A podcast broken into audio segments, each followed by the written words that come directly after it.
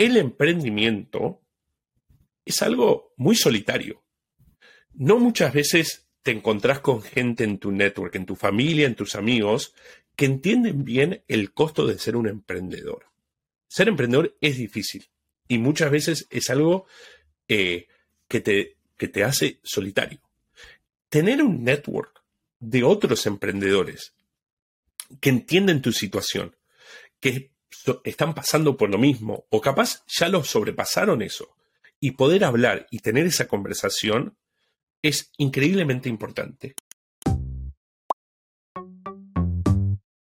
Bienvenidos a Sin Horario, el podcast de GBS Group. Recuerden seguirnos a través de nuestras redes sociales como arroba GBS Group en Instagram, en YouTube y nos consiguen también todos los martes con nuevos capítulos a través de la plataforma que prefieras para escuchar tus podcasts. ¿Sabían que según el censo del 2020, los latinos ahora representan el 19% de la población total de los Estados Unidos? Ha reportado un crecimiento del 23% desde el 2010 y además representan una base de consumidores formidables con un consumo latino de un total de 1.85 billones de dólares. Así también los latinos continúan iniciando negocios a un ritmo mucho más rápido que todos los demás. Y para conversar de eso, el día de hoy tenemos al director de el Latino Business Action Network, Elian Sabodifker, que nos está acompañando el día de hoy sin horarios precisamente para hablar sobre el reporte del el State of Latino Entrepreneurship. Así que, Elian, bienvenido. Gracias por aceptar nuestra invitación y acompañarnos hoy. Yo, muchas gracias y feliz de estar acá con todos eh, acá en el podcast. Latino Business Action Network, cuéntanos eh, para iniciar por esa parte de qué se trata y también eh, este reporte que hacen ustedes de investigación anual, que es el State of Latino Entrepreneurship, en español sería eh, el estado del el emprendimiento latino, que es precisamente el tema central de nuestro podcast, es ese esfuerzo de los, de los emprendedores y sobre todo de los latinos y la fuerza y la importancia que tienen dentro de los Estados Unidos. ELBAN, el Latino Business Action Network, es un non-profit, un NGO que está eh, situado en Silicon Valley, en San Francisco. ELBAN lo que hace es eh, el estudio y eh, ayudar a apoyar a los emprendedores latinos acá en Estados Unidos. Ahora, ELBAN fue empezado originalmente por unos eh, de la Universidad de Stanford y uno de los profesores de Stanford, de la Escuela de Business de Stanford, eh, el profesor Boras, Jerry Boras, también conocido por un libro que escribió que se llama Built to Last, que es un librazo sobre todo lo que es emprendimiento y manejar una empresa. Y originalmente, entre los alumni de la Universidad de Stanford y el profesor, se juntaron para tratar de entender mejor qué está pasando con el emprendedor latino en Estados Unidos. Eh, todo esto empezó con el estudio que nombraste, el, report, el SOUL, que es el State of Latino Entrepreneurship, el estado de emprendedores latinos en Estados Unidos, donde empezamos a emprender un par de, de cosas sobre el emprendedor latino, como que el emprendedor latino es el más, el latino en sí es el más emprendedor en el país. Durante la última recesión de Estados Unidos, el emprendedor latino fue el que más compañías creó en este país que cualquier otro grupo. También se nota que el latino tiene una sangre muy emprendedora, pero tiene ciertos obstáculos para escalar su compañía. Y en base a eso, a, los estudios que hicimos durante 2013 y 2014, se empieza a generar la idea de crear un programa dentro de la Universidad de Stanford para ayudar a las compañías latinas a escalar.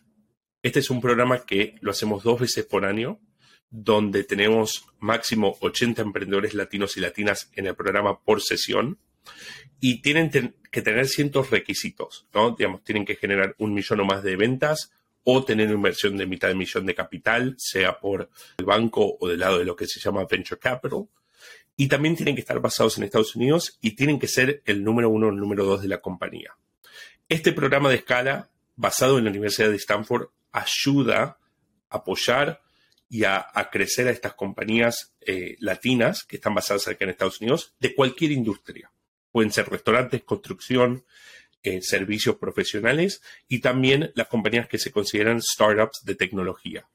Este programa, eh, justo ahora estamos graduando la 14 clase del programa, ya que lo hacemos dos veces por año, y realmente se ha creado un network de emprendedores latinos acá que, tienen un gran nivel y que quieren seguir escalando sus compañías. Entonces, Elvan, el Latino Business Action Network, como su foco, tiene la parte de estudiar e investigar emprendedores latinos acá en Estados Unidos, apoyar a esos emprendedores con el programa de escala de Stanford y también como tercer vertical, lo que nosotros llamamos eh, development de ecosistema, ayudar al ecosistema. Y esto es no solamente ayudar a las compañías que están en, nuestro programa de escala, pero sino a todos los emprendedores latinos que están acá en Estados Unidos con diferentes programación, eventos, eh, y cualquier cosa, recurso que puede ayudar a estos emprendedores poder escalar sus compañías.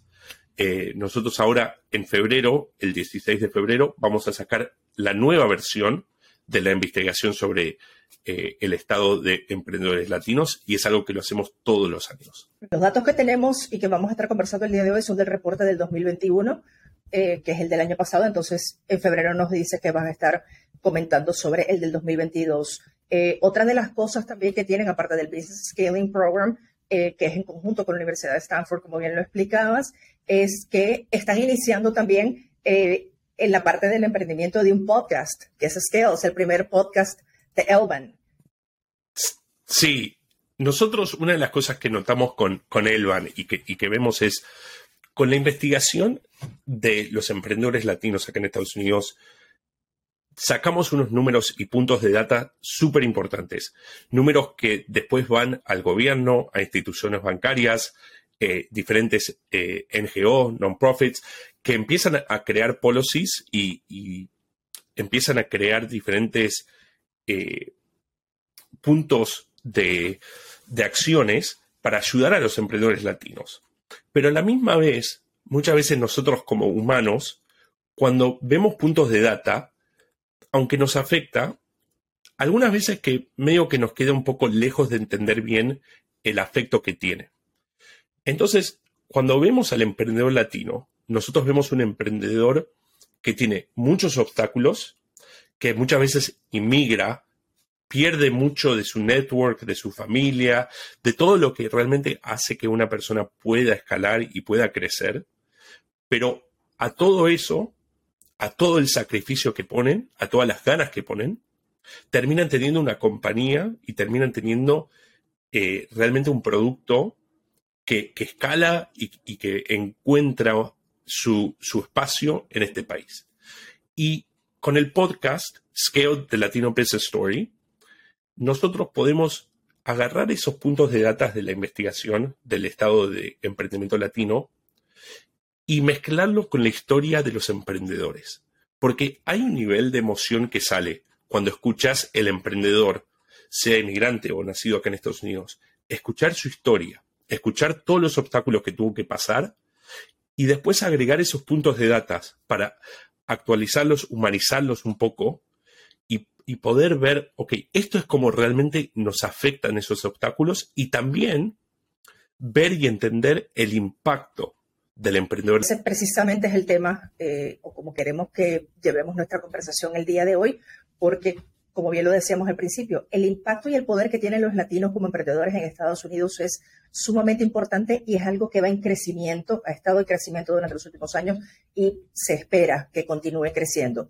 Entonces, todo eso que nos ha explicado de cuál es exactamente la data y lo que manejan en la parte de investigación, como bien tú lo decías, es algo muy frío son números, esos están en un papel eh, y simplemente los pueden interpretar. Es muy diferente cuando los conectas a una historia humana y, ese struggle y, y todo lo que los emprendedores tienen que atravesar y sacrificar precisamente tal cual como el, el, nombre de nuestro podcast, que es sin horario, que es que muchas veces simplemente cuando estás en tu emprendimiento, estás activo las 24 horas del día, siempre estás pensando cómo crecer, cómo mejorar, ¿Dónde obtengo las herramientas? ¿Dónde obtengo el capital? Entonces, ¿cuál es e, ese poder que tienen los latinos como emprendedores y, esa percepción, si nos puedes ampliar un poco más sobre, sobre ese tema? Una de las palabras que me gusta usar mucho con, lo que es el emprendedor latino es ganas, ganas y grit, lo que en Estados Unidos se dice grit. Eh, el emprendedor latino encuentra la manera de progresar, siempre. No importa el obstáculo que le pasa, encuentra cómo poder sobrepasarlo y, cómo encontrar valor en todo. Eh, mucho de, lo que hacemos en la investigación eh, con Stanford sobre el emprendimiento latino nos muestra que el latino muchas veces no puede conseguir capital, que muchas veces no tiene el ecosistema para tener el apoyo que necesita, pero a la misma vez, en la investigación nos muestra que el latino encuentra la manera de escalar y de crecer la compañía. Y a la misma vez, también lo que nos muestra es que el latino no solamente escala su propia compañía, pero también que apoya a sus empleados y a su comunidad. Entonces, mientras nosotros como emprendedores latinos nos encontramos con dificultades y obstáculos, al nosotros crecer, empujamos a todos subir con, con el barco, ¿no? Digamos, como se dice, rising waters. Cuando el agua sube, subimos a todos los barcos. Y al latino le encanta hacer eso. Eh, nosotros también las cosas que vemos es que el latino crece a un nivel que sobrepasa el crecimiento de emprendedores en Estados Unidos. Nosotros en Estados Unidos el latino crece a un nivel de 44%, digamos, sus empresas durante los últimos 10 años han crecido a un nivel de 44% comparado a solo 4% en non latinos. Esto demuestra que hasta con la pandemia, hasta con todos los obstáculos que, tenemos, el latino sabe sobresalir y sabe eh, ayudar a que todos eh, en la comunidad puedan crecer con el crecimiento de uno. Precisamente, ¿cuál fue el impacto de la pandemia en, los negocios latinos que, que, ustedes conozcan y también esa confianza que tuvieron los propios emprendedores para recuperarse, incluso como nos comentabas en la última recesión, que hasta hubo un crecimiento en la creación de compañías? Sí, mira, la pandemia obviamente afectó a todos los emprendedores. Una de las cosas que nosotros vimos durante la pandemia es eh, la creación de, los préstamos de PPP del gobierno. El latino tuvo menos acceso a esos préstamos que cualquier otro grupo. Estamos en 18% de aplicaron y aceptaron a comparación de 28% del emprendedor blanco. ¿Sí? Así que 10% menos fueron aceptados para esos préstamos que los otros grupos.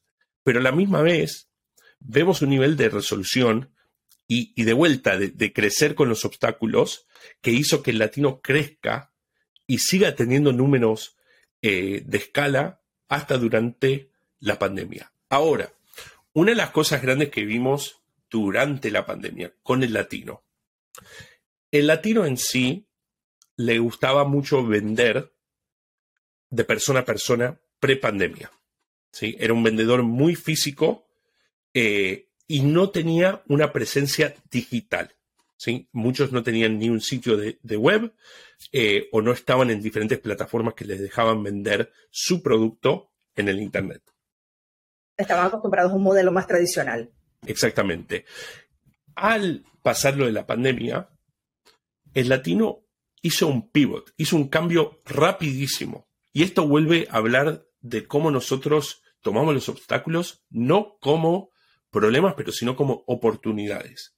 Y el latino, en vez de decir, bueno, ya fue, perdimos la empresa, lo que sea, vio sus maneras de poder hacer ese cambio y empezar a vender su producto de manera digital. Nosotros con el programa tuvimos un ejemplo excelente eh, de una emprendedora, María Palacios, que su empresa fue eh, de vender a oficinas, su café a oficinas. Bueno, cuando todos empezaron a trabajar en casa, las, oficinas dijeron, no necesitamos más el café. Correcto. Y perdió gran cantidad de su, su revenue. A la misma vez, lo tomó como una oportunidad, metió su producto digital, creó nuevos productos y hoy en día la compañía hace mejores revenue, mejores ventas que pre-pandemia. Entonces, es otro ejemplo de cómo el latino ve a, la pandemia como una oportunidad y, poder crecer con esos. Sí, es, esas ganas eh, que siempre logran o se consigue la manera de dar la vuelta, eh, trabajar alrededor de lo que está ocurriendo y, y eso creo que es una característica muy importante de los latinos, sobre todo como lo comentabas hace un rato, de que muchos de estos empresarios y emprendedores latinos son personas que han emigrado de su país y se encuentran en un lugar que no tienen el mismo network que tenían ni el mismo acceso a eh, las conexiones, las oportunidades que podían tener en su país. Y eso también los ayuda y los impulsa a que tengan que ponerle como ese, ese cuidado adicional o esas ganas de efectivamente lograr reinventarse. Sí. Entonces, quiero también que, pasemos un poco de la parte em, de, esa reinvención, la importancia del networking, ¿ok? Porque si bien tú lo dices, o como lo, como lo hemos conversado, a veces los latinos están acostumbrados a un modelo de negocios más tradicional y que puede ser que en su país donde estaban eh, quizás ni siquiera eran emprendedores y tenían su red, su nicho, sus conocidos y estaban en un lugar donde se sentían cómodos y al momento de emigrar llegan a un lugar donde no conocen a nadie y es muy importante que logren tener acceso a esas oportunidades, esos eventos que les van a ampliar esa red de personas conocidas y que también les van a abrir la puerta a mucho, al acceso a muchos de los servicios, a mucho del capital, como lo comentabas con eh, el acceso que tuvieron a las aplicaciones del PPP. Eh, ¿Por qué entonces los latinos se consiguen si tienen eh, empresas exitosas que ya están establecidas, se encuentran con esa barrera de que tienen un, eh, una cantidad de aprobación menor entonces a la de los, de, los, em, de los empresarios norteamericanos o de los empresarios blancos.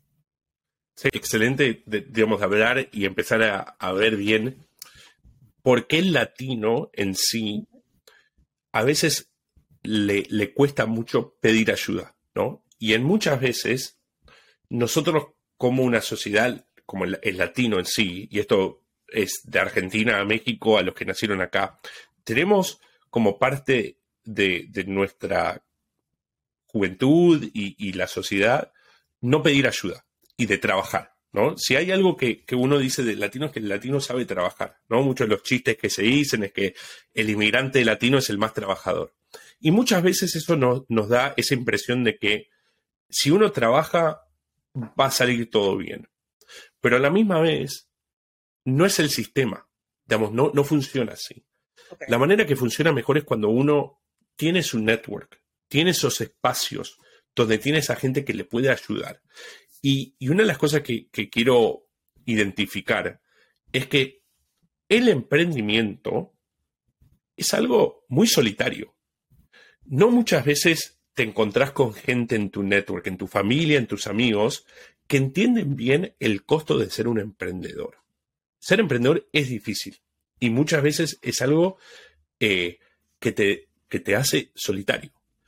Tener un network de otros emprendedores que entienden tu situación, que están pasando por lo mismo o capaz ya lo sobrepasaron eso y poder hablar y tener esa conversación es increíblemente importante. Pero lo otro también es muchas veces en tu network hay gente que va a reconocer recursos, programas, instituciones, diferentes eh, recursos que te pueden ayudar a tu empresa.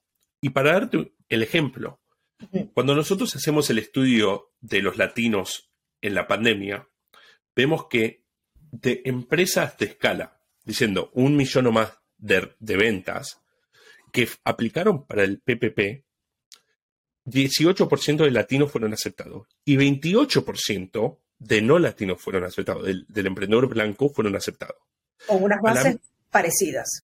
sí. características de empresas parecidas. Parecidas, ¿sí? Un 18% de latinos fueron, aplicaron y aceptados, 28% blancos aplicaron y aceptados. A la misma vez, emprendedores, parte del programa de Elban, 82% aplicaron y fueron aceptados. 82. Digamos, un cambio de 18% latino a 82%. Y decís, ok, ¿por qué? Porque hay un network. No es que Elvan sacó préstamos, no es que hicimos nada muy grande. Lo que hicimos fue armar llamadas todas las semanas, poner a los emprendedores juntos para que hablen y digan, ah, vos estás con este banco, no, yo tuve problemas. ¿Sabés qué? Tuve mejor eh, con este otro banco. O usaste esta aplicación, ¿qué pusiste? Esa información que pasa de persona a persona ayudó a que estos emprendedores puedan tener mejor acceso, mejores herramientas y tener el acceso a estos préstamos de PPP que muchas veces fueron la base de poder crecer durante la pandemia o poder sobrevivir la pandemia. Mantenerse. mantenerse, ¿no? Pero eso vuelve al punto que hablamos de la importancia de tener un network. Lo que es tener una persona al lado tuyo que ya hizo los errores, ya lo sobrepasó, o también que lo está pasando con vos y poder eh, dar información juntos, poder hacerlo juntos y poder tener esas herramientas para crecer el, network es una parte muy importante de escala. No es el único, no es la única herramienta, pero es una de las herramientas más grandes.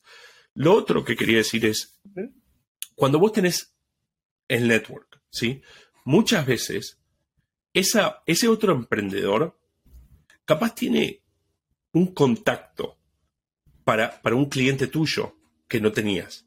O, o capaz te puede ayudar con empleados eh, porque capaz ellos tienen acceso a, otros empleados que te pueden ayudar y, es un, punto de acceso. Entonces, el network es un recurso gigante para el emprendedor y es algo clave en la escala del emprendedor latino. ¿Cómo pueden hacer los emprendedores latinos para hacer crecer ese network y lograr cerrar esas brechas que tienen, como por ejemplo el acceso a capital, eh, tener estas historias de éxito y, compartir y tener esa, esa eh, retroalimentación con otras personas que quizás ya pasaron por esa situación o por algo parecido. ¿Qué, recomendaciones les puedes dar a esos emprendedores? Primero que les diría es, uno es tomarse el tiempo para entender que, que no hay que hacer esto solo. Eso es lo primero, ¿no? Digamos, entender eh, esta, este emprendimiento es algo que lo hacemos como comunidad. ¿sí? Y, entender que el network está ahí para ayudarte.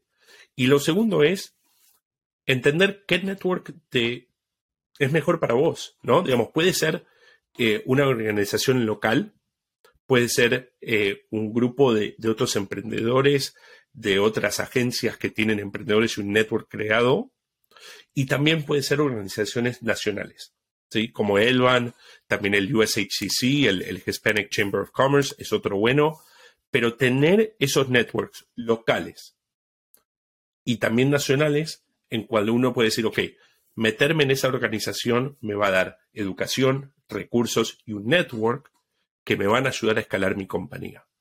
Eh, pero, pero lo más clave es entender que uno solo no puede y que al tener un network y tener gente alrededor que saben lo que hacen, que te pueden ayudar y que quieren ayudar es clave. Podemos decir que uno de los retos más grandes entonces para los emprendedores latinos es lograr ese acceso, al capital para poder escalar sus empresas. ¿Cuál es la importancia entonces de poder tener acceso al capital?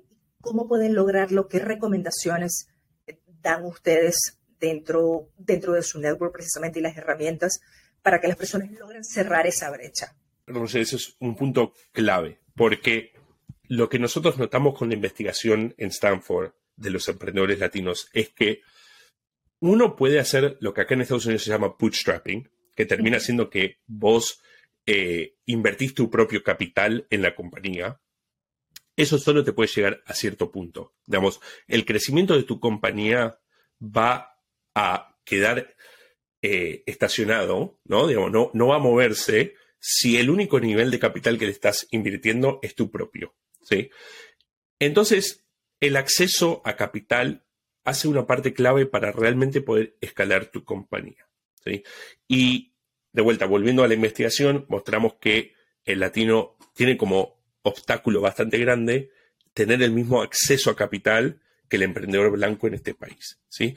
Aunque a la misma vez los números nos muestran que el latino al, al nivel de inversión es mejor, digamos, te dan mejor return on investment, te dan más dinero para el inversor que cualquier otro grupo. Pero como tenemos como problema de que hay obstáculos, ¿cómo uno lo sobrepasa? ¿Sí? Nosotros cuando hablamos de educación de, acceso a capital, ¿sí? lo primero que hacemos es tratar de mostrar el ecosistema de capital, ¿sí? Porque cuando uno habla de capital hay mucho, muchas posibilidades en términos de qué tipo de capital puedes conseguir, ¿sí? Puede ser un banco nacional, que los conocemos, Bank of America, Chase, Wells Fargo. La manera tradicional, llegar. La manera más tradicional, ¿sí? Pero también tenés los bancos regionales, que pueden ser los bancos más locales, ¿sí? Que muchas veces tienen programación especiales para small business, para los emprendedores más chicos. Y también el programa del gobierno del SBA, ¿sí? Pero hay otras avenidas, ¿sí? Digamos, puede ser lo que acá se llama equity, que das un porcentaje de tu compañía en vez de una deuda. Y también tenés organizaciones que se llaman microlending, que hacen préstamos más chicos, pero que te pueden ayudar capaz con eh, el proceso de tu producto. ¿sí? Ahora, una vez que entendés bien, ok, ¿qué tipo de capital existe? ¿Cuál es el correcto para mí? Lo que nosotros decimos es clave, es crear una relación con el proveedor de capital. Y a lo que me refiero es, si vos vas al banco y pedís un préstamo y es la primera conversación que tenés con el banco, no hay relación. Digamos, eh, no hay nada ahí que, el banco pueda decir, ok, yo lo conozco a José, yo lo conozco a Jessica, y, y, voy a pelear para que ellos consigan el préstamo, porque no hay relación. Claro. Entonces, una de las claves que nosotros decimos es, tenés que poner el tiempo para conocer al proveedor de capital, sea del lado del banco, del banco regional, del SBA, de, equity, sea un, VC o un, inversor ángel, pero conocerlos, tener una relación. Llegamos y como que le damos la vuelta y llegamos al mismo lugar de conectar entonces la parte sea del networking y conocer a las personas y cultivar esas relaciones. Exactamente. El network no va a ser solamente los otros emprendedores, pero va a ser todos los, eh, los que están parte de, ayudarte a escalar. Y el bancario, el banco, muchas veces es, es la persona más importante que vas a tener. Y crear esa relación te va a ayudar muchísimo en el acceso a capital. Entonces, educar, entender bien qué necesitas para estar listo para ir al banco y también tener la relación con el banco. Muchas veces la persona del banco te va a pelear por vos para ayudarte con lo que necesitas si tenés esa relación. Y en ese momento que lograste ya, vamos a adelantar un poco la película, en ese momento que ya lograste escalar tu empresa, obtuviste em, el capital necesario para hacerla llegar a donde querías llegar, ya tu empresa tiene ganancias, ya eres exitoso, eh, has cumplido con las metas que tenías. ¿Cuál es la importancia entonces en ese momento de diversificarte entonces o lograr dar ese give back o ese retorno a otras empresas que están empezando en, este, en ese momento. Es clave. Cuando hablamos de cómo ayudar al crecimiento de la comunidad latina, esa inversión es clave. Uno, cuando tiene el logro de, ok, escalé, tengo ventas altas, tengo ganancias altas, ¿y ahora qué hago?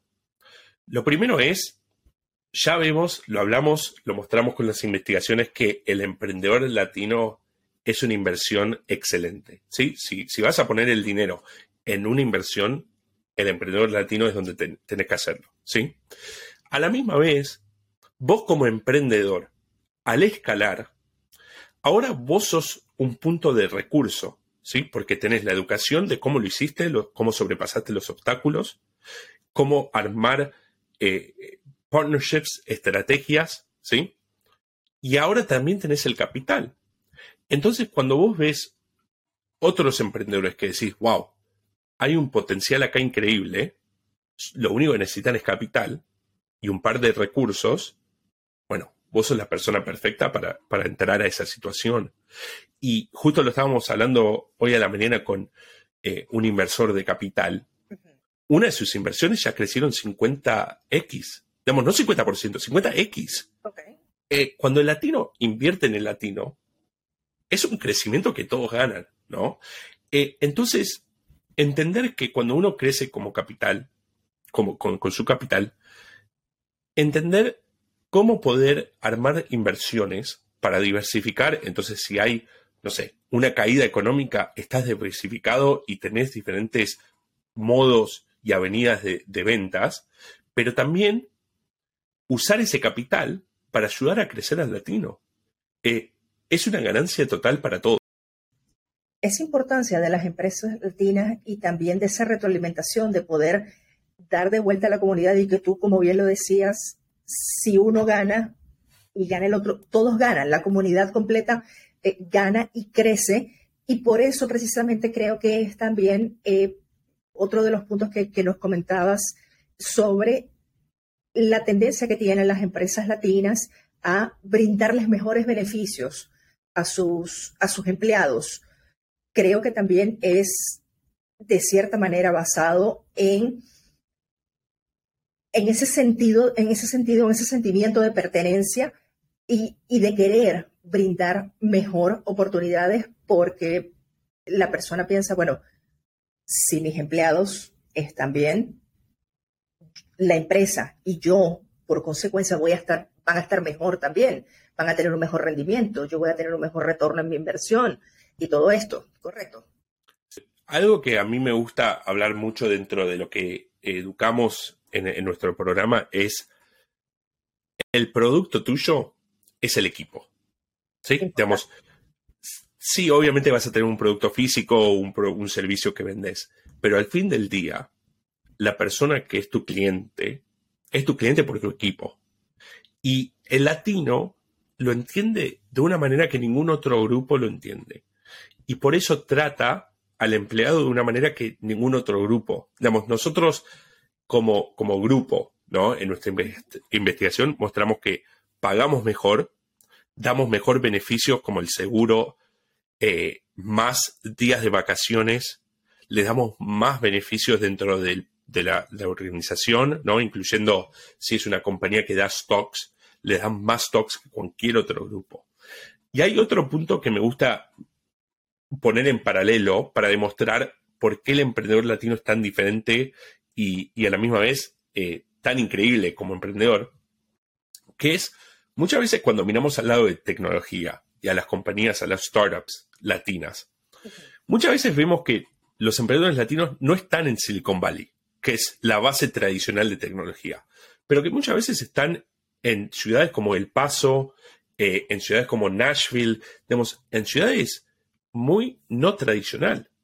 Y cuando empezamos a investigar y ver bien, ok, ¿por qué es eso? ¿Por qué es que el latino está en esas ciudades que no tienen eh, un network y una historia de, tecnología?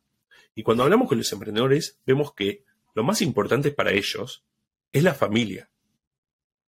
Y, y, ellos quieren estar cerca de la familia. Y cuando quieren armar una compañía, la quieren armar con su familia.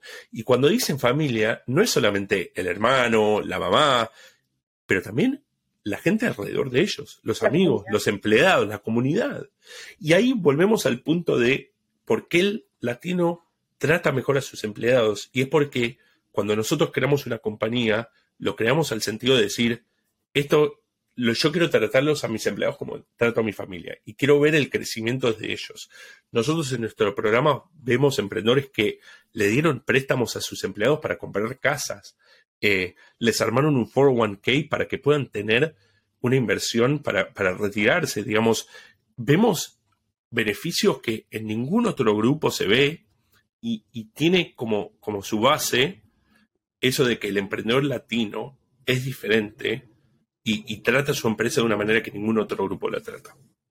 Sí, y eso también creo que podemos conectarlo un poco con ese, sentido también que tienen los emprendedores latinos de que quieren que su empresa sea un legado, bien sea efectivamente para su para sus próximas generaciones y que efectivamente pase eh, como una empresa familiar de mano en mano a las siguientes generaciones, o si no, tener oportunidad de, con esa comunidad que ellos hicieron crecer también, de dejarla a cargo de esa misma comunidad, la empresa. Es algo muy importante. Eh, el latino, especialmente el inmigrante, ¿no? Quiere crear una compañía para dejar a sus hijos, ¿no?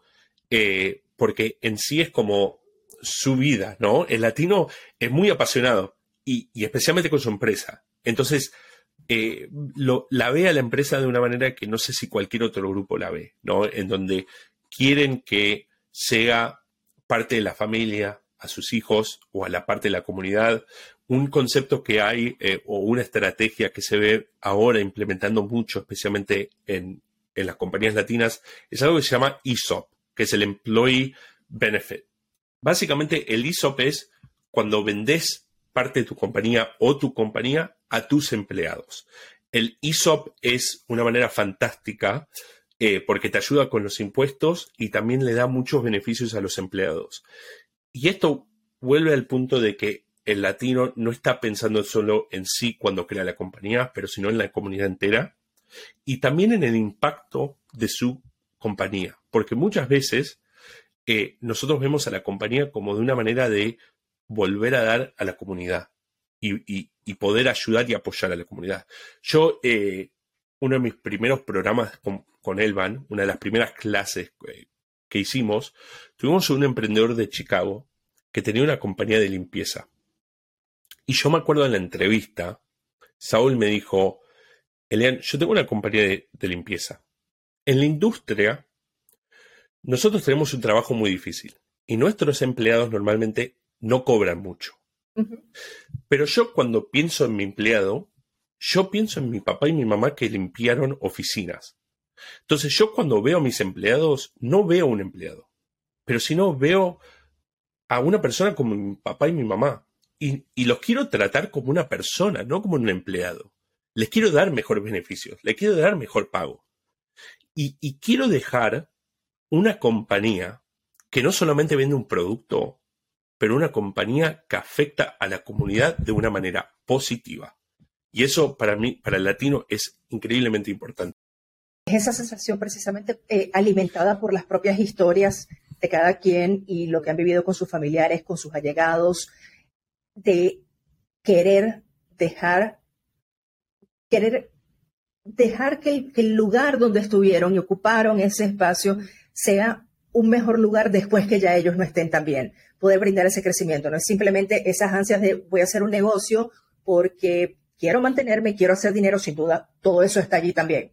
¿Ok? Porque estamos claros. Si alguien sí, arrancando un emprendimiento o una compañía es porque quiere que este sea exitoso y quiere que le dé el suficiente dinero para vivir, pero que llegue un momento que no es solamente la fuente de vida de ellos, sino también de todas las personas con las que están trabajando. Y eso, eso de verdad es un impacto eh, súper importante por parte de los emprendedores y lograr también ese sentimiento de, pertenencia y de familiar que logran hacer con, con sus empresas. Digamos, cuando uno trata a sus empleados mejor, cuando uno crea ese network, esa comunidad, no solamente va a ayudar a, a esas personas, pero sino la compañía crece más. Digamos, los números te muestran que en parte por qué el latino eh, ha podido escalar de la manera que escalar, es por esas razones. Digamos, son, son parte de esos valores que ayudan que la compañía tenga mejores ventas, mejores margen de profitabilidad y, poder realmente crecer de una manera eh, accesible y una manera que ayuda a la comunidad entera.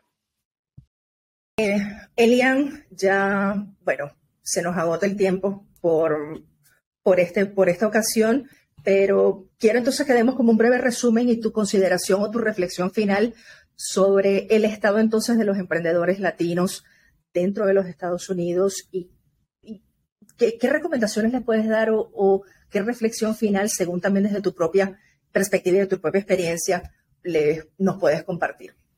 Nosotros ahora en febrero 16, de parte de la Universidad de Stanford y con Elvan, el, el Latino Business Action Network, febrero 16 sacamos la nueva eh, Research, el nuevo reporte de, del estado de emprendedores latinos en Estados Unidos. Y van a haber un par de, de, puntos que hoy no pude hablar porque hasta febrero 16 no lo podemos declarar, pero que recomiendo que lo escuchen, porque una de las cosas que sí hablamos es del optimismo que tiene el latino en obstáculos, ¿sí? Y ahora se viene una posible recesión, capaz no, pero quiero que escuchen en febrero 16 cómo el latino piensa sobre una posible recesión, porque fue algo que para nosotros fue impresionante ver los números y entender bien qué está pesando el latino. Lo que los quiero dejar a, los, a los que están escuchando sin horario es, si son emprendedores, hay un par de cosas que pueden hacer para ayudar a escalar sus compañías. Lo hablamos en el programa. Tener acceso a un network que los pueden ayudar, ¿sí? Digamos, gente como los bancarios, los bancos, gente como otros emprendedores, ¿sí? Empezar a buscar organizaciones de educación. Cómo uno puede mejorar sus estrategias y el producto, cómo pueden empezar a crecer la compañía de una manera con educación. ¿sí? Nuestro programa de Elban tiene el programa de escala, pero hay otros programas afuera que pueden ayudar con cualquier etapa que están. ¿sí? Parte de esa educación, les digo que escuchen al podcast de Scaled, como escuchen a Sin Horario, porque este tipo de programas en donde pueden escuchar historias y pueden escuchar de emprendedores, los van a ayudar a entender recursos y herramientas que les van a ayudar a crecer. ¿sí? Y lo tercero es, si no son emprendedores, que miren lo que hay y el, mundo de emprendimiento, porque el latino es el motor de la economía americana. El latino es consumidor y también es emprendedor. Y el latino emprendedor hoy en día está generando un nivel de ventas hacia la economía de Estados Unidos que termina siendo una de las cosas más importantes para que el país crezca. Así que le dejo con eso. Nos pueden ver en at en Instagram, en Twitter, visitar nuestro sitio web elban.us y escucharnos en cualquier plataforma de podcast Scaled de Latino Business Story. Muchas gracias, Rosy, de vuelta por tenerme acá en Sin Horario. Gracias, Elian. Elian Zapodivker. Eh, director de Elban del Latino Business Action Network, compartiéndonos hoy todos estos datos súper interesantes y las herramientas también y estos consejos para los emprendedores que están trabajando precisamente sin horario y que necesitan toda esta información. A todos ustedes, muchísimas gracias por acompañarnos. Recuerden seguirnos, activar las notificaciones. Tenemos capítulos nuevos de Sin Horario o episodios nuevos de Sin Horario todos los martes. Eh, y nos pueden conseguir en todas las plataformas donde escuchan los podcasts, Spotify, Apple Podcasts, en Google también. Eh, y en YouTube también, en nuestro canal, arroba GBS Group. Por allí nos pueden buscar y también visitar nuestra página web, gbsgroup.net, para que tengan más información sobre este programa y muchísimas otras cosas que damos de contenido. Elian, una vez más, gracias por aceptar nuestra invitación y bueno, nosotros nos despedimos hasta la próxima. Muchas gracias, Rosso. Un gusto.